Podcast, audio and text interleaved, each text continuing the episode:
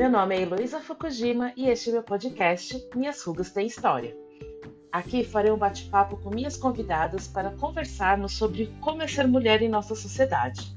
Cada episódio traremos nossas experiências vividas e as histórias que temos por trás de nossas rugas.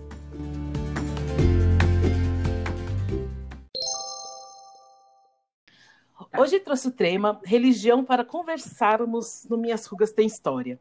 Para esse bate-papo, minhas convidadas são a Bruna Cris, e bem-vindos ao podcast. É, vamos conversar, né? É, primeiro a falar nossas apresentações, é, para gente, a gente não, né? Para os ouvintes conhecerem um pouquinho nós. E aí a gente começou nossa, nossa conversa sobre religião, religião e mulheres, religião e sexualidade, religião e gênero, que eu estou super animada para esse papo. Bom, então, é, sou Bruna Davi, sou historiadora e cientista da religião. É, sou um bandista, mas como cientista pesquiso todas as religiões, ou enfim, a maior parte delas. E meu foco, na verdade, são religiões afro-brasileiras. E, inclusive, minha dissertação de mestrado virou um livro que se chama Baixou o Santo no Reino dos Céus a relação dialética entre a Umbanda e a Igreja Universal do Reino de Deus.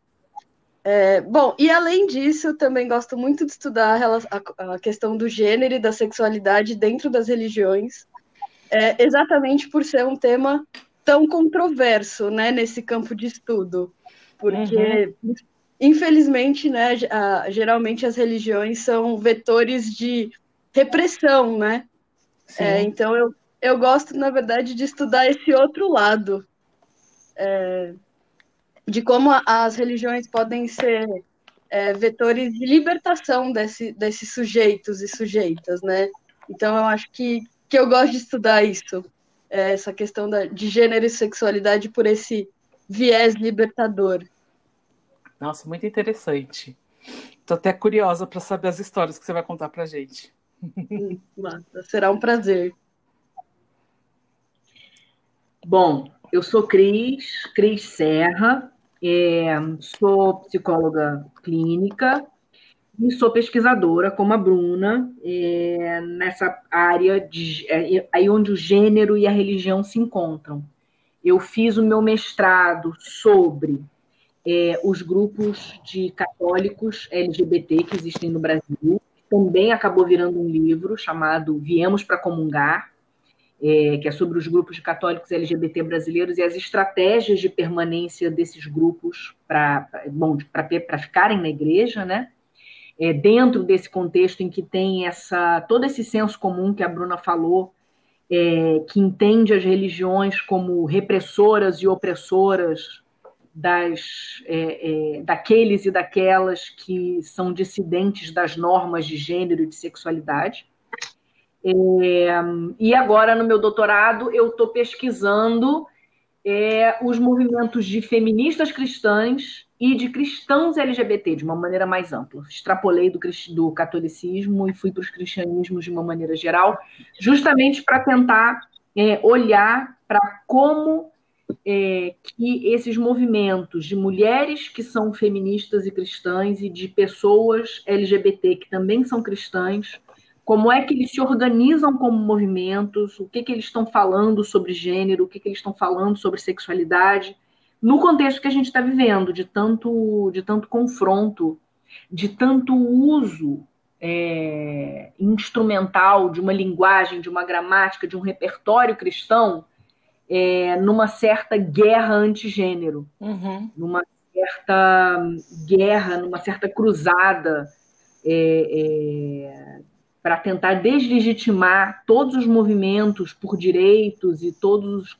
todo o campo de estudos que olha para como, a, a, através das questões de gênero, se organizam é, hierarquias e ordenamentos na nossa sociedade, assim, de uma maneira muito central.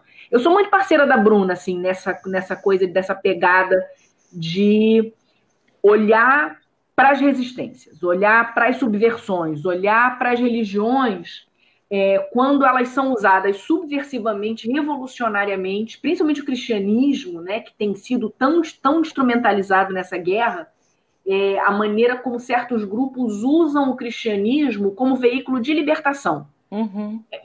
Veio de opressão. Assim, essa, essa, essa, essa é muito a minha paixão também. A gente tem muito isso em comum. É, é, é legal até a gente falar, né, Cris, que a gente tem uma publicação, né, o Teologias Fora do Armário. Sim, sim, temos uma publicação que foi é, é, editada por católicas pelo Direito de Decidir, que foi onde nós nos conhecemos. Nós duas somos ativistas da rede de católicas. E... Não sou mais, mas quando nos conhecemos, eu, eu era é. também. Sim, e, sim. e aí, no ano passado, nós nós e mais algumas outras autoras e autores, né? Nós uhum. organizamos uma publicação chamada Teologia Fora do Armário, que é exatamente nessa pegada, né, que a gente está falando agora, sobre essa resistência dentro do cristianismo, enfim. Tem o, o texto de Cris, mais voltado para a pesquisa dela, tem um, um texto meu e de Leandro, que é um jornalista uhum. maravilhoso, a gente é, tratando sobre essa questão de gênero e sexualidade através da história. É uma uhum. publicação bem legal e é, está de graça, né? É disponível, download no site das católicas, enfim. Fica aí já uma indicação. Muito, muito, muito legal. Fiquei super curiosa para ler, inclusive. Depois eu pego direitinho com vocês onde que tá, que eu coloco na divulgação para o pessoal que ouvir e tiver interesse ir atrás e, e poder ler, tá bom? Uhum. Sim, te passo é. todas as referências, pode deixar. Isso. e dos livros de vocês também, passa direitinho, que aí eu publico junto. Legal. É, bom, eu, na verdade, não estudo nada disso, mas quando a Bruna sugeriu este tema, eu fiquei apaixonada porque na minha faculdade, isso já faz um tempo, bastante tempo, inclusive, é, eu estudei, eu fiz turismo na faculdade, né? E o meu, minha iniciação científica foi sobre turismo religioso. Então, eu estudei bastante religiões na época, né, para poder fazer iniciação científica. Eu fiz três anos de iniciação científica e a gente fez uma é, um levantamento, né, sobre como que são feitas as romarias, para o Senhor Bom Jesus de Guape. Lá é uma festa que dura 20 dias em agosto, né? Então a gente foi ver tanto quanto impacta o turismo, quanto que impacta a cidade, impacta o comércio, esse, esse, essa, essa feira que acontece na comemoração do Bom Jesus de Guape e todas as romarias que chegam. Então é um assunto que eu me interesso muito.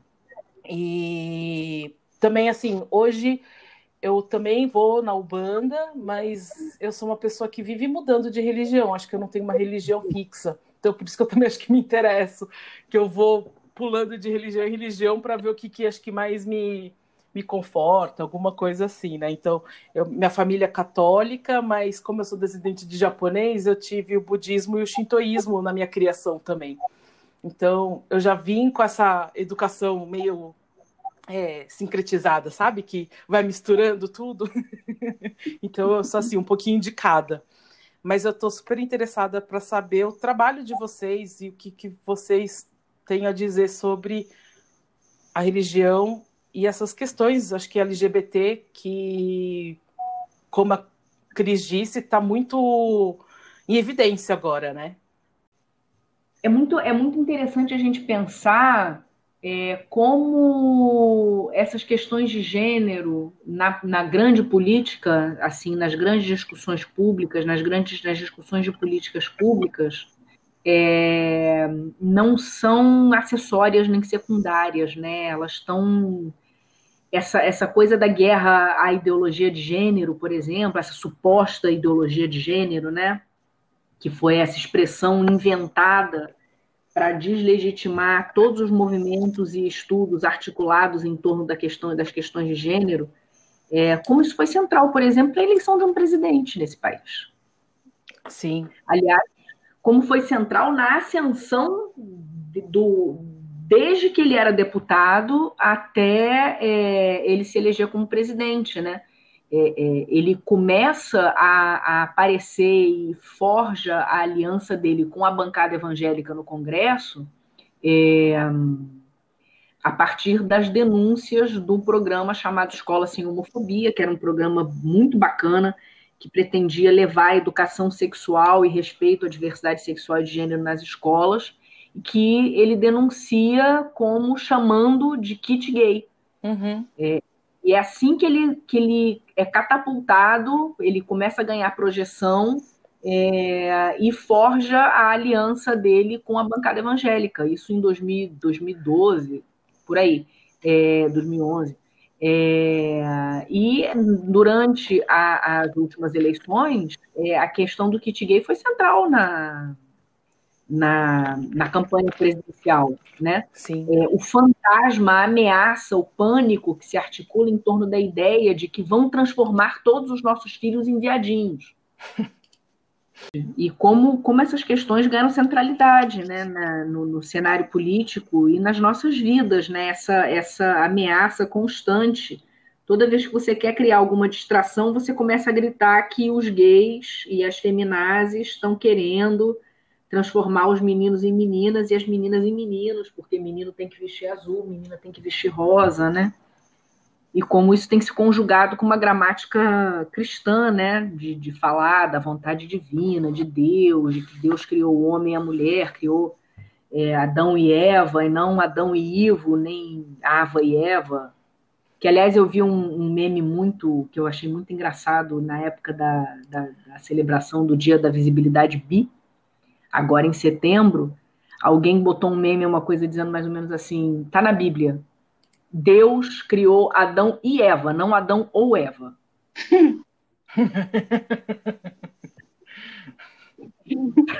Ótimo. E todo mundo tem que ser vivo. Adão e Eva. Eu achei bom. Não, não sou uma pessoa bissexual, mas eu gostei, achei bom. Eu também não sou, eu também achei muito válido. Achei, achei um argumento bem pertinente no atual concurso. É, eu adorei. Mas é importante, né, tomando o gancho aí do que a Cris está falando, da gente perceber o quanto realmente esse discurso é, intolerante está realmente permeado pelo discurso religioso, né? Uhum. É, tá totalmente referenciado nessas falas cristãs é, de família e da preservação da família, né? Enfim, está muito presente presente né, no, no imaginário do povo brasileiro, o quanto a moral é uma moral religiosa, né?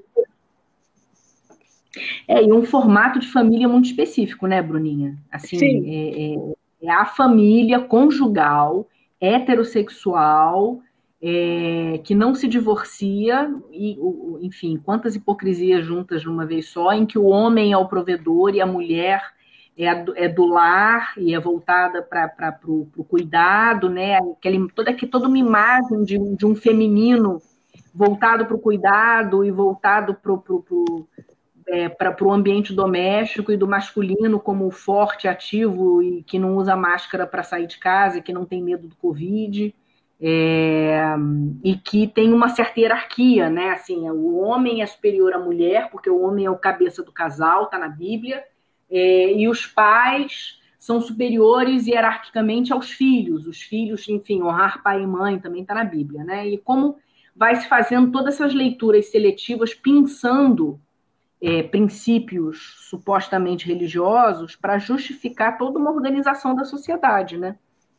E, e, sobre esse aspecto é muito interessante isso que você falou, né? Que eu acho que você falou um negócio muito bacana, assim de como é que como é que certos grupos que teoricamente nesse contexto todo que a gente está falando são oprimidos e reprimidos é, têm podido usar é, a religiosidade, justamente essa religiosidade que é tão usada contra os, os nossos direitos, né? Aí falando como pessoa LGBT, é, como que a gente tem podido usar a religião como fonte de libertação e de subversão nesse contexto, né? Eu, eu, eu falo muito do, do dos ambientes cristãos, você fala mais do, das religiões de matriz africana, mas a gente tem podido detectar essas subversões né, nos campos, nos grupos que a gente está olhando, né?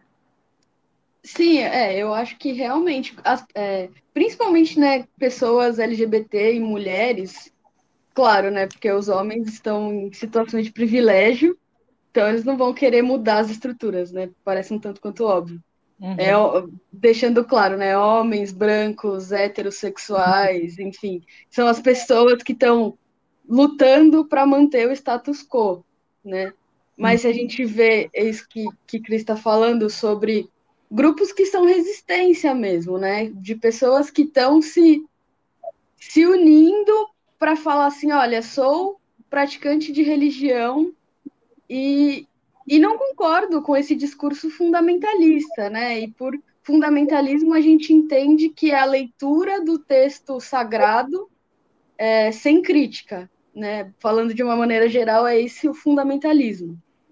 É, e tem muita, muita gente falando: olha, não, eu sou católica, sou evangélica, a gente fala de grupos, né? Como católicas pelo direito de decidir, evangélicas pela, pela igualdade de gênero, é, a frente evangélica pela legalização do aborto, as feministas, e aí aqui eu deixo um hashtag AD próprio, que é um grupo que eu estou envolvida na criação, é, que é um grupo que envolve feminismo e religião, por isso que nós nos chamamos feministas, é, exatamente porque são mulheres praticantes de religião que estão descobrindo o feminismo, o feminismo como um movimento de libertação, é, não só o feminismo político, mas o feminismo como empoderamento, é, essa, essa é a grande sacada, isso é muito legal. Ver mulheres de pequenas igrejas na periferia de São Paulo que falavam assim: olha, eu já tinha uma atitude feminista e não sabia. Obrigada por me mostrar isso. É, até, por, é, até porque tem um movimento contrário, né? É, se você chega falando de feminismo dentro de algumas comunidades religiosas, a galera arrepia. Uhum. O feminismo está muito demonizado nas igrejas, né? Tem uma, tem uma, uma narrativa de demonização do feminismo muito forte, muito recorrente, né? Exatamente. É, como, como, como o feminismo é ameaçador e como essas redes de feministas Exatamente. cristãs, né? Como essas redes de feministas cristãs têm trabalhado também para questionar e para denunciar e para criticar a opressão de gênero dentro das igrejas, né? Por exemplo, aquela o caso clássico, né? O exemplo clássico da mulher que é vítima de violência doméstica e que vai falar com o pastor e o pastor joga em cima dela meia dúzia de preceitos bíblicos falando sobre como a mulher justa tem que manter a boa ordem dentro de casa e que ela tem que rezar para que o marido se emente. Foi esse caso agora recente, há uns meses atrás, do clipe da Cassiane, né? Que, que fez um certo, não sei se vocês acompanharam essa história, que fez um, um certo escândalo, porque ela fez um clipe falando sobre uma mulher, a, a, o filminho do clipe mostrava exatamente essas imagens, assim, a mulher vítima de violência doméstica apanhando do marido e rezando, indo para a Bíblia, para rezar, para esperar que o seu homem voltasse, fosse trazido à razão por Deus e parasse de bater nela. E ela foi muito criticada, tanto que eles recolheram o clipe, fizeram uma versão nova do clipe em que aparecia lá, diz que 180, não sei o quê, para fazer denúncia de violência doméstica, aparece alguma coisa dela buscando ajuda, é, é, indo na delegacia e tal, mas ainda de uma forma muito amenizada, aí o cara meio que se arrepende, aí não acontece nada com ele e tal, mas esse tipo de situação. É, é o feminismo, nesse sentido, ele abala muitas estruturas de ambientes de igreja, principalmente falando especialmente do cristianismo, é, é, que são muito atravessados, muito marcados por um machismo e por uma misoginia, é, e por uma invisibilização das mulheres e por uma naturalização de certas violências, não só físicas, mas psicológicas, emocionais é, é, a violência patrimonial, a violência do silenciamento, do isolamento, a violência dos controles da sexualidade da mulher, que tem que usar uma roupa mais mulher recatada, né, mulher de bem.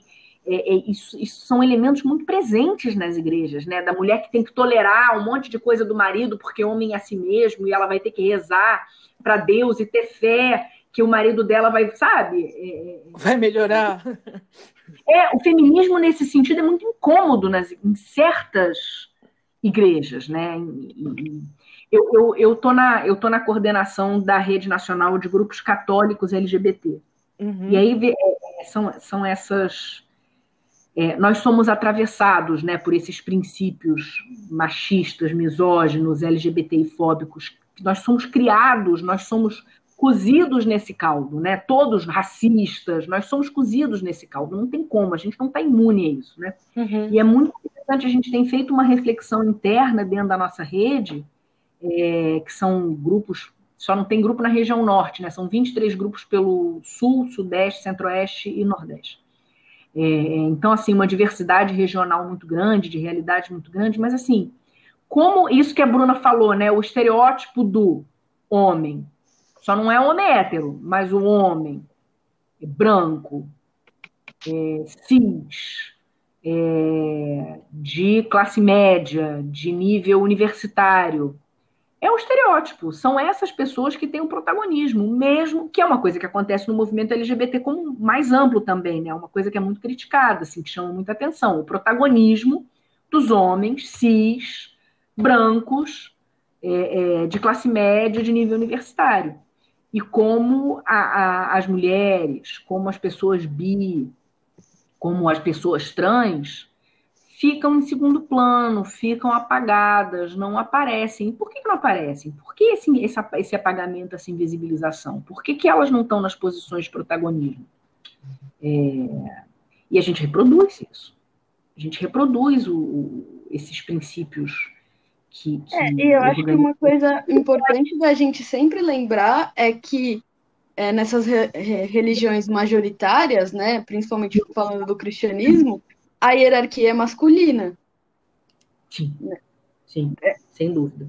É, assim, algumas denominações protestantes agora que aceitam ordenamento de mulheres, é, trans ou cis, enfim, e a gente pensa nisso, né, que é, é muito incômodo para essas pessoas, que, esses homens que estão nessa hierarquia religiosa, que os movimentos estejam contrários a eles, né? É, então, e, e ao mesmo tempo eu acho muito paradoxal que dentro do próprio movimento feminista e dentro do movimento LGBTI também, é, tem essa coisa do, de torcer o nariz para a religião. Sim. Porque é. eu até brinco que depois que Marx falou que a religião era o ópio do povo, ninguém mais quis usar droga. É... Porque é. é. isso, entendeu? As, as, pessoas consideram que pessoas que têm religião, e isso principalmente voltado às religiões é, cristãs, né, majoritárias, enfim, as religiões do livro, digamos assim, é, então você é uma pessoa alienada. Se você tem, você segue uma religião e seguir no sentido de vi vivenciar a religião, é, então você é uma pessoa alienada. E não é assim. É, como a gente já está falando aí desde o começo da gravação, ex exatamente não é isso. A, a, muitas pessoas usam a religião como forma de resistência. Uhum.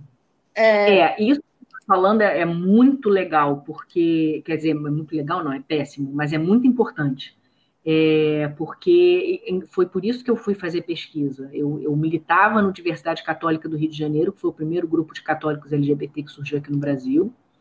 E eu trabalhava nas plataformas é, digitais, né? Facebook, blog, essas coisas. Uhum. E eu recebia um monte de comentários de pessoas que se davam ao trabalho de entrar lá no, no inbox, de entrar lá nos comentários e de virar para a gente e falar: eu sou católico, vocês, se vocês são LGBTs, vocês não podem ser católicos.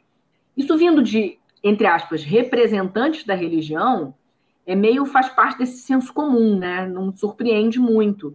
O que me surpreendia, e que até hoje me, me espanta, é quando chegava lá gente dizendo: eu sou LGBT, e se vocês são católicos, vocês não podem ser LGBT.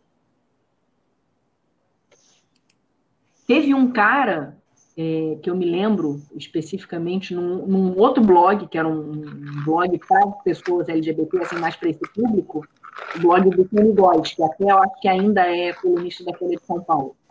Ele tem um blog e teve uma época que ele teve um momento que ele fez uma postagem falando sobre a Universidade Católica do Rio. E os comentários naquela postagem bombaram. A quantidade de gente dizendo que loucura, LGBTs católicos, que gente doida, não sei o que e tal. Esse pessoal tem problemas, porque se eles são LGBTs, ele não pode ser católico.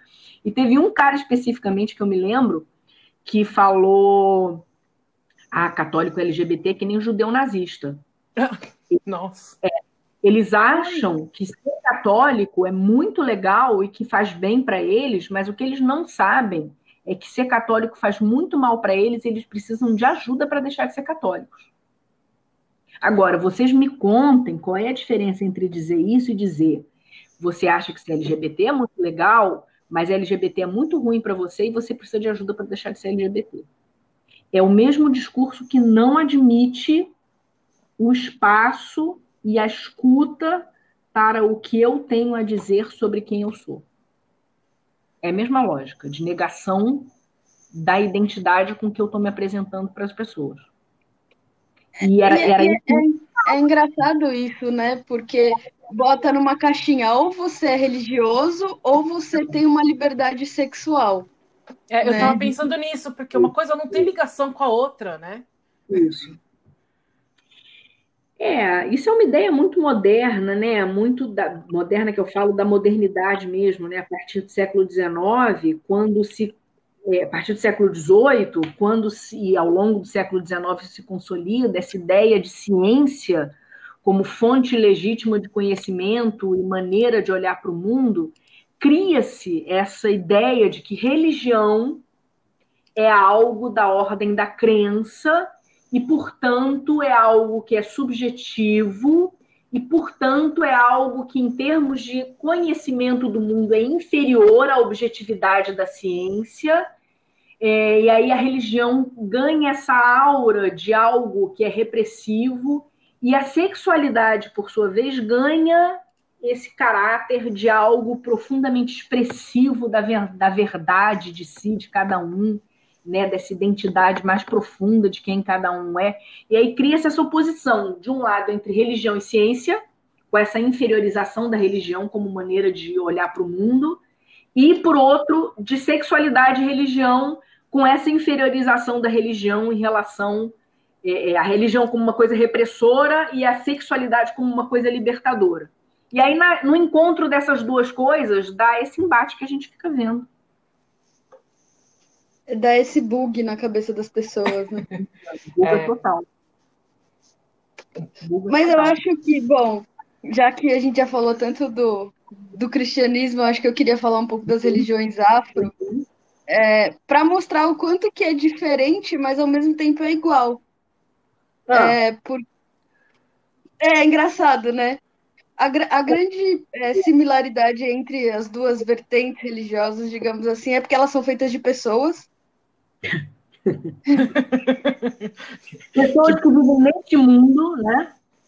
Exatamente, por pessoas uhum. encarnadas, né? Digamos assim. Uhum. Uhum.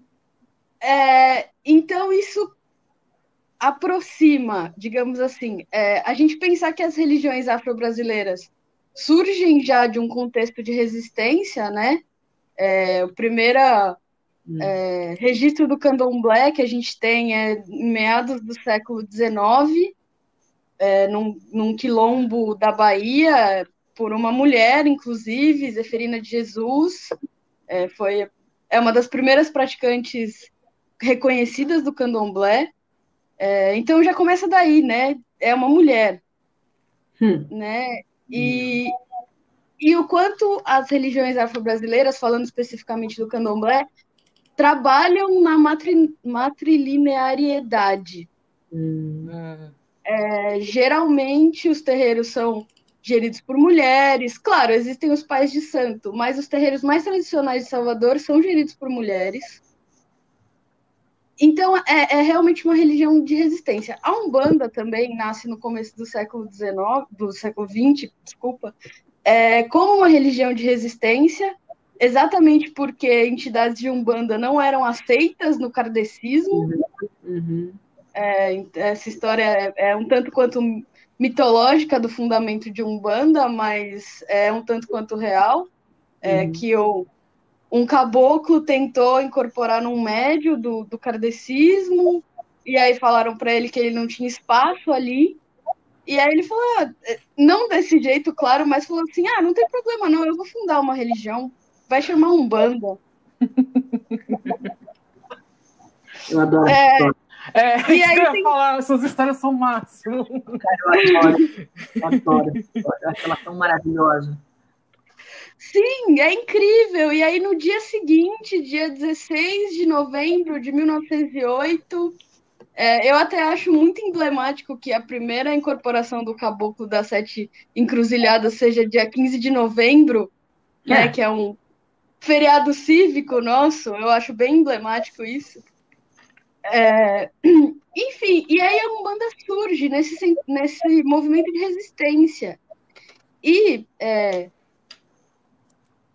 pessoalmente falando, para mim, uma, é, a, maior, a maior simbologia de resistência da Umbanda são as pombagiras. Sim. É, e aí você fala assim, ah, mas por quê? Porque, primeiro que são entidades fortíssimas, né? São mulheres, é toda uhum. uma falange, né? Ou enfim, todo um, um grupo de entidades aí que são mulheres uhum. é, que, que são livres. É, uhum. a, a, uhum. grande. Para mim, a coisa mais bonita sobre as pombagiras é que elas são livres. Uhum. É, e elas é, incentivam que as pessoas sejam livres também. É, quando você vai conversar com uma pombagira, é, ela, ela te, te incentiva a ser quem você é. Olha, você é uma pessoa trans, seja o que você é. Você não é ok. É, eu até tenho um, um, texto muito legal que é, uma pesquisadora entrevistou as pombagiras é, incorporadas.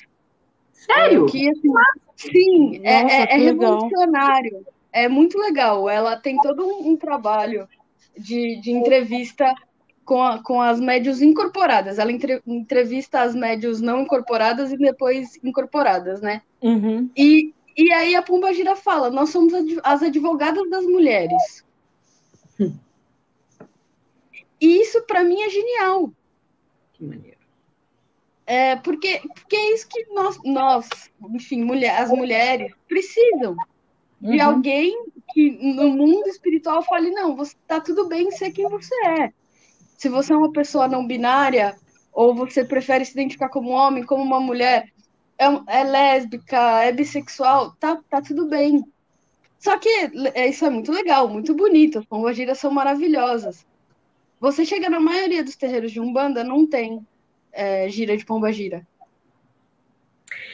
É. É, nesse é... momento a gente vê como, como os. Então, como esses preconceitos e esses vieses vão sendo reproduzidos, independente da religião, né?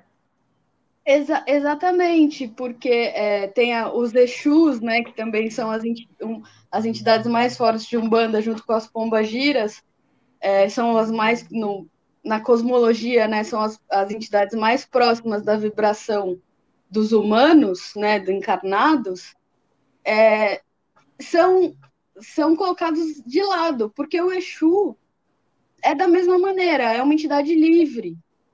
É, são entidades, eu até escrevo isso no meu trabalho. Depois de muita pesquisa, eu cheguei à conclusão que são entidades amorais. Hum. É, estão além dessa moral de é uhum. é certo ou errado. Uhum. É, uhum. Tanto, que, tanto que tem um, uma música da, das pombagiras que fala: é só pedir que ela dá ela não está aqui para julgar, né? Se você está pedindo um negócio que é considerado bom, entre aspas, ou um negócio que é considerado ruim, entre uhum. aspas. Claro, a gente tem que pensar no livre-arbítrio, tudo, lei da ação e reação, espiritual e tal. Mas a grande questão é essa: eles estão acima dessa coisa que a gente considera como moral, né? Uhum, sim. É, e aí vem o preconceito dos próprios umbandistas, que segregaram essas entidades. Uhum. Uhum. É, que colocam, falam, não, é, o culto dessa, das entidades só pode funcionar de madrugada. Muitos terreiros só faziam é, gira de Exu e Pombagira depois da meia-noite. porque é, é, é o horário que essas entidades trabalham melhor. E agora, é, um relato pessoal. Eu já conversei com o Exu sábado de manhã, solzão. uhum. Claro. Nossa. Claro, né? Que é como, é muito... como se eles estivessem restritos ao, imagina, aos horários humanos. Exato, exato. E ao mesmo tempo eu já ouvi entidade me falar: olha, o tempo de Deus é diferente do relógio. Uhum. As horas são invenções humanas. Uhum. Então, e é isso. E, e, bom, eu viajei, mas eu queria dizer também. Não, não viajou, foi é... super pertinente. É, obrigada, que bom. É, que essa questão do, do padrão de gênero também. É, uhum. Durante muito tempo, e isso tem sido desconstruído nos últimos tempos, é, colocavam no mesmo pé de igualdade Exu e Pombagira. Hum. Quanto eu já vi falar, ah, Pombagira é um Exu feminino. Eu já ouvi também. Hum. Já ouviu isso? Uhum. Já, já é, ouvi. É exatamente. Uma, que Pombagira é um tipo de Exu. E olha, eu acho que é uma das maiores mentiras que alguém pode contar sobre a Umbanda. Ah. Porque é, a gente trabalha nisso, a gente trabalha no padrão de gênero. Porque uhum. mulheres fortes, empoderadas, corajosas, é, que têm, assim, autodeterminação e, enfim, mulheres maravilhosas uhum. têm que ser comparadas a homens. Uhum. Porque o, o, é, os homens, né, que têm essas qualidades de coragem, determinação, uhum. enfim, todo esse estereótipo masculino que eu acho que eu não preciso ficar repetindo aqui, é, quando aplicado a mulheres, significa que elas se aproximam dos homens. Entende? Uhum, sim. Claro. Comparando, é, né? Comparando é, é, isso. Né? A mulher, quando é forte, ela é masculina. Força Exato. é um atributo do masculino. É. Exato. Então, é isso. Quando você escuta alguém falar, ou você lê, enfim, em algum lugar, ah, a Pombagira, a Pombagira é um Exu, um Exu feminino, é exatamente o padrão de gênero. A Pombagira não é um Exu feminino, masculino. A Pombagira é uma Pombagira. Uhum. uhum. Uhum. Uhum. Uhum. Ela tem um status próprio, né? Exatamente. É, é Agora... isso. É, ela tem um status próprio. É isso, pronto. Bruna, como é que você vê? É, você falou dos padrões de gênero, da reprodução dos padrões de gênero, né? É, eu fico pensando é, sobre a questão das pessoas trans nos terreiros. Como é que você vê, em termos dessas reproduções dos padrões de gênero, a questão da transgeneridade nos terreiros, ou, ou pensando uma, uma forma, uma coisa antes até da questão da transgeneridade, né? a separação dos papéis femininos e masculinos, o fato de que as mulheres têm que usar saia, os homens têm que usar, sabe? É, é esse tipo de coisa que se traduz, por exemplo, no vestuário. É, é, o que, que você tem visto, o que, que você tem pensado sobre isso na questão da, da, do, da Umbanda e do Candomblé? O que eu tenho visto, e aí eu retomo o que eu falei no começo disso tudo, o problema das religiões que elas são uhum. feitas por pessoas. Uhum. É, se você for pensar a cosmologia dos orixás, uhum. é, das entidades, para o mundo espiritual não faz a menor diferença. Você tá de saia, você tá de calça. Claro, respeita o branco, porque o branco é a cor da pureza, enfim. Claro, tem toda um, uma ritualística a ser seguida, mas não vai fazer a menor diferença para a entidade que eu, que eu seja uma mulher e esteja de saia ou de calça. Uhum. É, então, para o mundo espiritual, essas separações, papéis. Claro, existem algum, alguns terreiros mais tradicionais que têm algumas funções. Por exemplo, só homens podem fazer o corte, né? O corte, o, o abate religioso. Uhum. É, mas isso tem mudado com os últimos tempos, nos últimos tempos também. É, principalmente nesse, nessas, nesses terreiros mais tradicionais do candomblé, estão muito conectados a, a essas é, revoluções, vai, digamos assim. Uhum. É, então, eu acho que isso tem mudado aos poucos. O grande problema, eu continuo achando, que é a, o grande problema são as pessoas é, que colocam essas regras de convivência dentro dos terreiros, assim, sabe? É, eu já tive. E é, e é, muito grave isso, porque eu já vi um, um, um, caso forte de lesbofobia dentro de um terreiro de Umbanda. Uhum. Uhum. Yeah. É, de ir num casamento de duas amigas e a mãe de santo ficar falando, ah, noivo e o noivo. Uhum. Ué, o que tem acontecido no Espiritismo, né? Que, que, que tem tantas semelhanças nesse sentido com, com a Umbanda, é tão próximo, e que certos segmentos, inclusive assim, hegemônicos, assim, de lideranças do Espiritismo, que vem nesse processo de polarização que a gente tem vivido no nosso país, bom, não só no Brasil, né, no mundo, é, que vem se é, é, aderindo a uma certa agenda anti-direitos, a uma certa agenda anti-gênero, né? Teve na época da campanha eleitoral um, uma série de pronunciamentos importantes do Divaldo Franco, que é uma autoridade no espiritismo brasileiro, é, falando, é, é, inclusive assim, se, se colocando é, é, politicamente a favor do Bolsonaro, mas falando sobre ideologia de aspas, né? Sempre que eu falar ideologia de gêneros, você ouçam vocês ouçam um quilômetro de aspas de cada lado. É, pelo amor de Deus.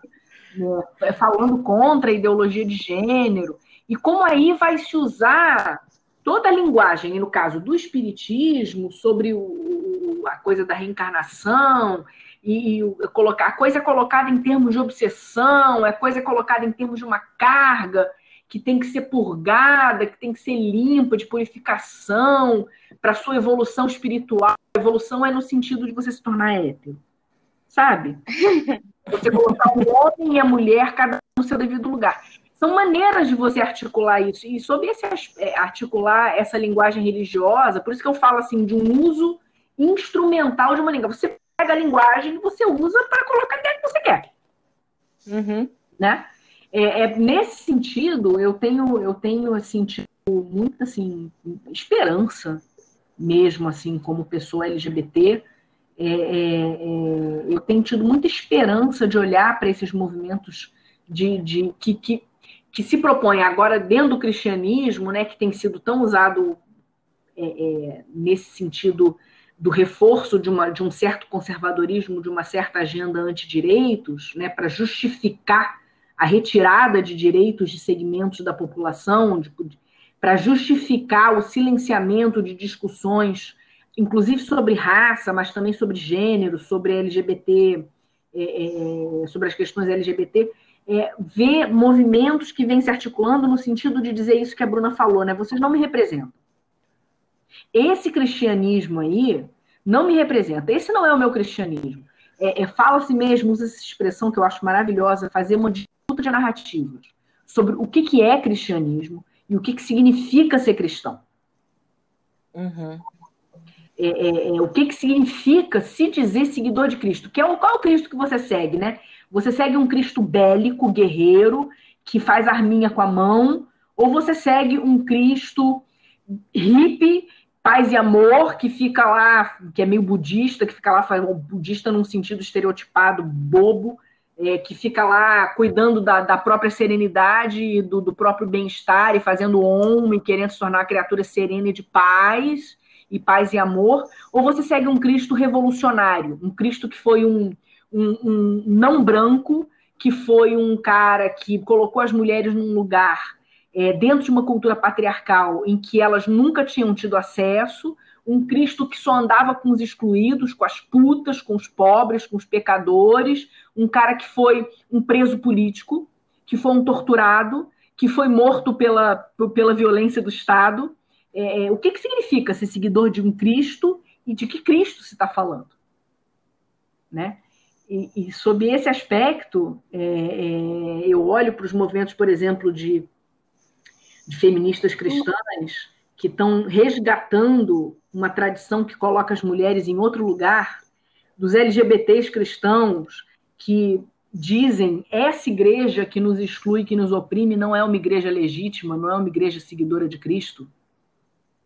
Porque Cristo andava com os excluídos, Cristo acolhia aqueles que eram postos para fora pelos mestres da lei, é, que, que questionam o sentido do que significa ser igreja e que se atrevem a pegar para si a palavra de dizer quem, quem são, quem somos, e dar o testemunho de quem nós somos, independente do que as autoridades possam dizer a nosso respeito. É, ah, isso é tão empoderador. Sim, é, eu tô adorando é essa fala. Diretiva, sabe? E tão poderoso. É. Tão... Eu acho que isso é importante o que você está falando sobre disputar a narrativa, hum. é, porque isso pode ser é, aplicado às outras religiões também, como você falou, o caso do, do próprio Espiritismo. Hum. É, podem interpretar a base né, do espiritismo, é o Allan Kardec, os livros decodificados por ele e tal, lembrando que era um cara branco francês. Hum, do século XIX. Do século XIX. Como você bem mesmo falou, a coisa da ciência no século XIX. Tanto que durante muito tempo, quem nunca ouviu falar, ah, o espiritismo é mais uma ciência, uma Sim. filosofia do que uma religião. É, mas olha só, eu já fui a centro espírita na minha vida, nesta vida, nesta encarnação, e eu já ouvi. e eu já ouvi isso, que o espiritismo nem, assim, é, é, é, é um cristianismo científico. Sim. Já ouvi sim, também. Eu poderia ficar falando o, o resto dos 20 minutos que a gente tem de gravação ainda sobre isso, mas como não é o caso.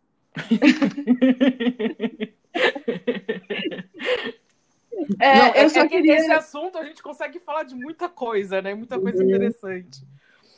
Nossa, exato, exato. Mas a questão do, do, do kardecismo, né, do espiritismo como ciência, é, exatamente tentam separar de, da religião, porque muita gente fala assim, ah, mas a Umbanda parece com o Espiritismo. Hum. Então a gente já, já muda isso e fala assim, olha só como as pessoas são racistas. Porque a, a Umbanda ah. é considerada como uma religião negra. Isso, pode crer. Eu já, ti, já, tive, já tive gente branca perguntando assim, ah, mas eu tô aqui na Umbanda, eu sou branca. Uhum. E você fala assim, amada, vamos falar sobre um negócio. Tudo bem, a Umbanda nasce como uma religião de resistência, mas é uma religião de resistência que se reinventa com o tempo. Assim como todas as outras religiões. O, o cristianismo de 2020 não é o cristianismo de 1500 ou de, de algum século da Idade Média. Né? E, e, e isso, essa disputa de narrativa, é uma coisa muito bonita da gente ver através da história. Porque é, uhum. é essa revolução que a gente está tendo agora. É, e eu acho que a gente está aqui hoje gravando isso e conseguindo falar sobre isso, tendo ferramentas para falar sobre isso, faz parte dessa revolução. Uhum. Porque é, é como, como o Cris falou, existem muitos movimentos buscando ressignificar esses elementos religiosos é, para trazer para si, Uhum. Porque a, religião é um movimento, seja qual for a religião, né? É um movimento contínuo de mudança. É, então, isso é muito bonito, é, é uma, uma resistência. Eu admiro muito, se você quer saber, é, essas pessoas que estão dentro de religiões majoritárias, que são uhum. né, as mais repressoras, como, enfim, caso de Cris, que estão lutando. Porque eu, eu realmente uhum. acredito que lutar de dentro para fora é muito pior do que de fora para dentro. Por outro lado, talvez seja mais eficaz no sentido de ter acesso a recursos, de ter a possibilidade de acionar uma linguagem, acionar uma gramática que quem está de fora não tem como fazer. Exato. Eu me lembro uhum. da, da Maris é, que virou meme, bom, como tantas coisas que ela fala e diz, né, né, porque é tentador, para usar uma palavra muito cristã, é, mas a coisa do Jesus na goiabeira. Ah. E como a gente fez meme daqui, a gente, aí eu tô criando um nós e um eles, né? Nós e os outros. Mas assim, como se fez meme da história do Jesus na goiabeira, que virou até perfil no Twitter e tal, é, e, e, e, eu via aquela, aquela chuva de memes e as pessoas fazendo piada porque a mulher é doida, porque ela viu Jesus na goiabeira, no pé de goiaba, não sei o que e tal. E eu pensava, gente, esse é um dos motivos porque nós chegamos aonde nós chegamos. Porque criou-se uma, uma certa, essa, essa certa cisão de linguagens e de universos simbólicos é, em que a gente não consegue acessar o universo simbólico de uma mulher que conta que foi vítima de violência sexual quando era criança e que no meio do seu desespero foi lá pro, sei lá, pro quintal e, e, e aí teve uma experiência mística com Jesus no pé de goiaba. E, e, e, quantos de nós fizemos graça e achamos aquilo tudo muito engraçado, mas o quanto essa imagem, essa vivência que ela conta, que ela expressa, faz total sentido para uma para um, pessoas que são desse ambiente, desses ambientes dessa religião. É, e eu tenho sido chamada a atenção, eu sou uma pessoa branca, é, mas eu tenho sido chamada a atenção pelas minhas amigas, principalmente pelas minhas amigas evangélicas, é, que são negras sobre, é, principalmente, é, por exemplo, eu, aí eu cito, preciso citar Camila Mantovani, né, que é da FEPLA, da Frente Evangélica pela Legalização do Aborto, que foi a primeira pessoa que começou a me chamar a atenção consistentemente para isso, que é uma pessoa neopentecostal, é, e que fala sobre como o preconceito, e aí ela usa essa palavra, né, preconceito, é, contra as pessoas, né, principalmente as evangélicas do pentecostal, é um preconceito eivado de atravessado por questões de gênero, de classe e de raça. Como o nosso problema com o neopentecostalismo é racista. Porque a massa, a multidão neopentecostal nesse país é de mulheres pretas da periferia. Uhum inclusive que fazem, tem uma, uma experiência religiosa que tem uma linguagem, uma simbologia, uma experiência, uma expressão corporal é, que são muito que são muito próximas das expressões de matriz africana. Você vê o batuque, você vê a incorporação, você vê a mulher rodando. É, é a Universal, principalmente, se apropriou de muita coisa das religiões de matriz africana. É... E como isso Tô é assim... levantada aqui, porque eu quero falar sobre isso depois. Fala. Então, eu, já ia, eu, já ia, eu já ia engrenar aqui em outra coisa, mas vai, manda, manda brasa, fala aí. Não, é porque, querendo ou não, é meu trabalho, né, Cris? Meu trabalho é exatamente como se. É meu trabalho! Como é como se construiu a relação da Igreja Universal com Umbanda. Não é à toa que pois chama Baixou o Santo no Reino dos Céus. Pois é. Pois é. É, não, mas, bom, eu não queria te cortar, não. Você falou exata, não, exatamente. Eu estava levantando a bola para você chutar. exatamente. É, mas é isso, o quanto o surgimento da Universal é, trouxe muito dessa apropriação desses elementos religiosos é, que são muito caros às tradições afro-brasileiras, principalmente a questão do transe religioso, é, uhum. se apropriou e demonizou. É, uhum. O quanto essas religiões neopentecostais, e aí surge mesmo com a Igreja Universal, com o Edir Macedo, né, que a gente chama da terceira onda do pentecostalismo, que é a partir do, da década de 60 e 70, é, o quanto é, o, o Edir Macedo, como pioneiro, pegou esses elementos tão importantes às religiões afro-brasileiras, que eram uhum. elementos que afastavam as pessoas dessa religião, é, como a coisa do transe, como a coisa das velas, é, uhum. da, enfim, toda essa ritualística corporal, digamos assim, né? E deu uma roupagem cristã Uhum, sim. É, e, e aí ele trouxe em benefício próprio, começou a usar na igreja dele e, e começou a demonizar o uso na, nos terreiros de religiões afro-brasileiras. Porque quem, quem incorpora na, na igreja universal é o Exu do mal. Uhum. é, é, a, é a pombagira safada. Uhum. Uhum. É, e aí, e, e, e, isso eu descobri pesquisando, o próprio o Edir Macedo, enfim, a Igreja Universal de uma maneira geral, começou a criar os seus próprios Exus. Sim. Eles usam o nome de Exu que não existe, na, não existe nenhuma falange de Exu do caminho. Eu não, eu não vou lembrar agora as denominações certas. Mas eles começaram a trazer essa roupagem cristã e, de, e ao mesmo tempo demonizada desses elementos que estão na, nas religiões afro-brasileiras. E aí, essa isso que você está falando, que essas questões são atra atravessadas pelo gênero, pela raça, é porque uhum. é, tem essa, essa movimentação de conversão, né? É, uhum. É, você for pensar bem, a Igreja Universal surge no subúrbio do Rio de Janeiro, que era exatamente onde estavam os terreiros. Uhum. É, e aí a gente pensa na dupla pertença religiosa, que tem muita gente no Brasil que vai na missa todo domingo, mas não deixa de tomar o passe no terreiro na sexta-feira. É, e aí essas pessoas começam a pensar assim: ah, nossa, a ritualística é parecida, mas o senso comum é, me permite lá. É. É, então, é, é, muito importante isso que você está falando em relação a Camila, porque é isso. Essas questões estão muito atravessadas, né? Tanto da intolerância religiosa, quanto da intolerância de gênero, a intolerância à sexualidade, porque tem isso também.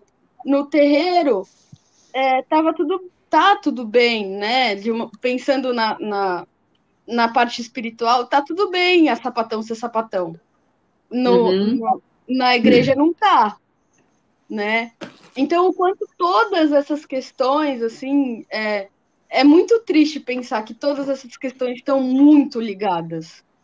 É, uhum. O quanto a intolerância religiosa está ligada à intolerância de gênero, ao padrão de gênero, que está ligado à intolerância às pessoas LGBTI+, é, enfim, que está ligado à questão social, porque é exatamente isso que Cris falou, é, essa massa evangélica está na periferia, assim como a, a, a maioria dos terreiros também está na periferia, e aí a gente tem os casos de, de traficante evangélico que manda ir destruir terreiro, né, em nome de Jesus. Tem um caso absurdo de um, uns caras que invadiram um terreiro com, com um taco de, de beisebol, sei lá do que era o taco escrito Jesus, e começaram a quebrar o terreiro inteiro.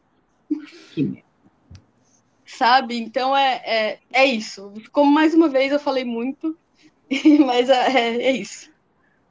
É, mas isso só torna mais evidente a importância de fazer essas disputas e essas resistências, essas subversões desde dentro, né? Sim.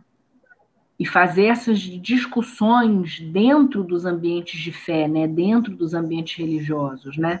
A denúncia do machismo, a denúncia da misoginia, a denúncia da, da transfobia, a denúncia da LGBTfobia, como isso precisa ser combatido, rebatido, discutido, denunciado, libertado dentro das religiões, né?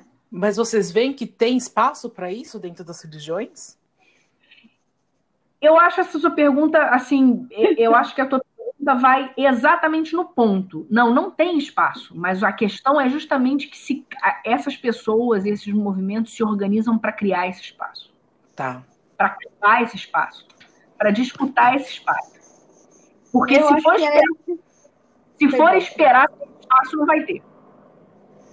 É, Entendi. eu acho que é, é, isso, é esse momento que a gente está vivendo, de quebrar tudo e criar esses espaços. Sim, mas essa é a história do feminismo, né? Exato. Sim. Essa é a história do movimento LGBT. Não tem espaço no mundo. É, mas a gente vai... é, grande, essa, é essa grande sacada, né? A, a, as revoluções acontecem com esse incômodo, porque, querendo ou não, a gente está aqui para incomodar essas pessoas, né? Para incomodar o status hegemônico da sociedade. Aí, aí, a gente vai de Paulo Freire, né? Se você for esperar que os opressores proporcionem uma educação libertadora, vai esperar sentado, Cláudia. Não vai ter. Você tem que tomar as rédeas na mão e lá. Essa é a história desses movimentos. Essa é a história dos movimentos antirracistas. Essa é a história dos movimentos por todos os movimentos por direitos. Essa é a história do movimento LGBT, do, dos movimentos feministas. Você vai lá e você cria suas próprias narrativas. Você vai lá e você afirma, você vai lá e você grita, você vai lá e você briga. Sem luta, nada se ganha. E isso é. vale também dentro das religiões. É isso. Eu não tenho mais nada para falar, Cris falou tudo. É, é, então, eu, eu, ia falar isso. Eu falei, meu, tá ótimo. Finalizamos assim, né? É de luta que faz a vida. É, não, Oi, porque... mas a gente nem deixa você falar, né? Não, mas eu tô aqui para ouvir vocês, porque eu tô encantada. Na verdade, acho que eu vou dormir pensando em tudo que vocês falaram, porque eu aprendi muito, assim, sabe, de refletir sobre essas questões. É, tô achando o máximo. Né? Eu tô ouvindo mesmo, eu tô como ouvinte aqui. É por isso que a gente pesquisa, porque a gente pesquisa coisas muito legais. Exato. É. A gente sofre muito nas pesquisas. Você sofre muito, não sofre, Cris? Pesquisa coisas muito bacanas. É, mas você sabe que eu tenho, a minha pesquisa tem me alimentado, sabe, assim, de uhum. esperança. Porque a, a, a, você também, né, Bruna? Assim, eu sei, as nossas pesquisas estão muito próximas e são muito inseparáveis das nossas lutas na vida. Sim. Uhum. Então, assim, as minhas, as minhas interlocutoras também são pesquisadoras, é, também são militantes, são companheiras de pesquisa, são companheiras de trabalho, são companheiras de fé, são companheiras de, de militância.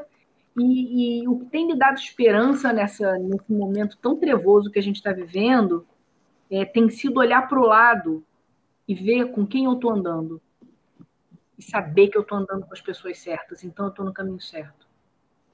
É, eu acho também. Eu acho que tem alguma frase, né, que fala ah, que importa é mais quem está lutando com você do que a própria guerra, não é? Uma coisa assim. Tem uma frase. Sim, tem outra também que é do Darcy Ribeiro, que é, que é incrível, que ele fala assim, bom, é um pouco triste, mas que ele fala assim, ele fala que ele perdeu todas as guerras que ele lutou na vida, mas que ele não queria estar do lado dos vencedores.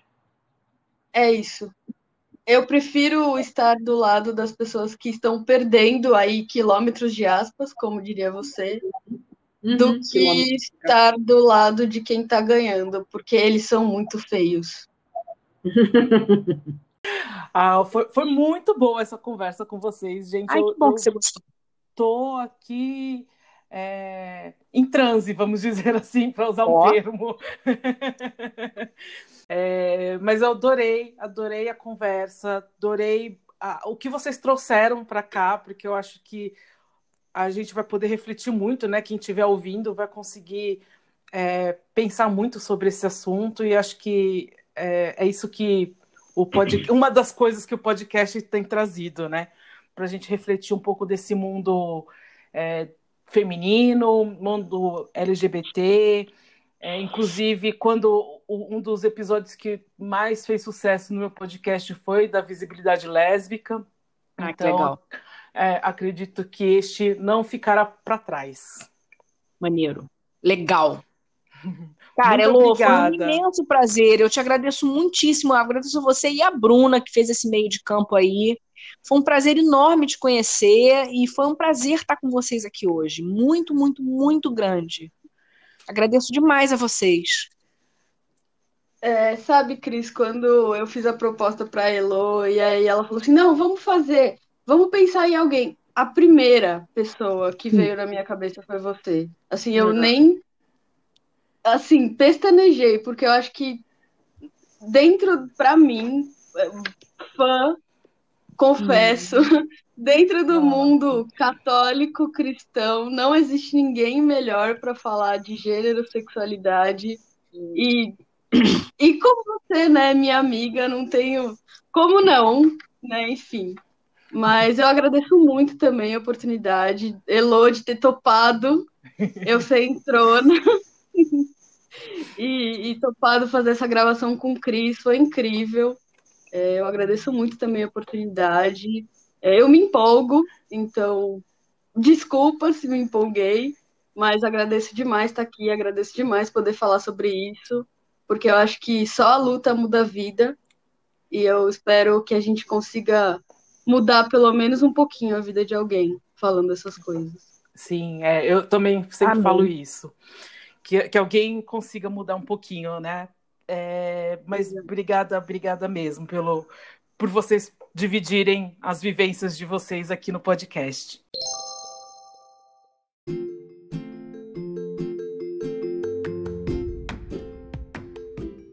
Aí, gostaram do nosso bate-papo? Se identificaram com as nossas rugas ou esse episódio não tem nada a ver com as suas experiências? Vai lá no Instagram do Minhas Rugas Tem História e me conte. Estou muito curiosa para ouvir essas histórias.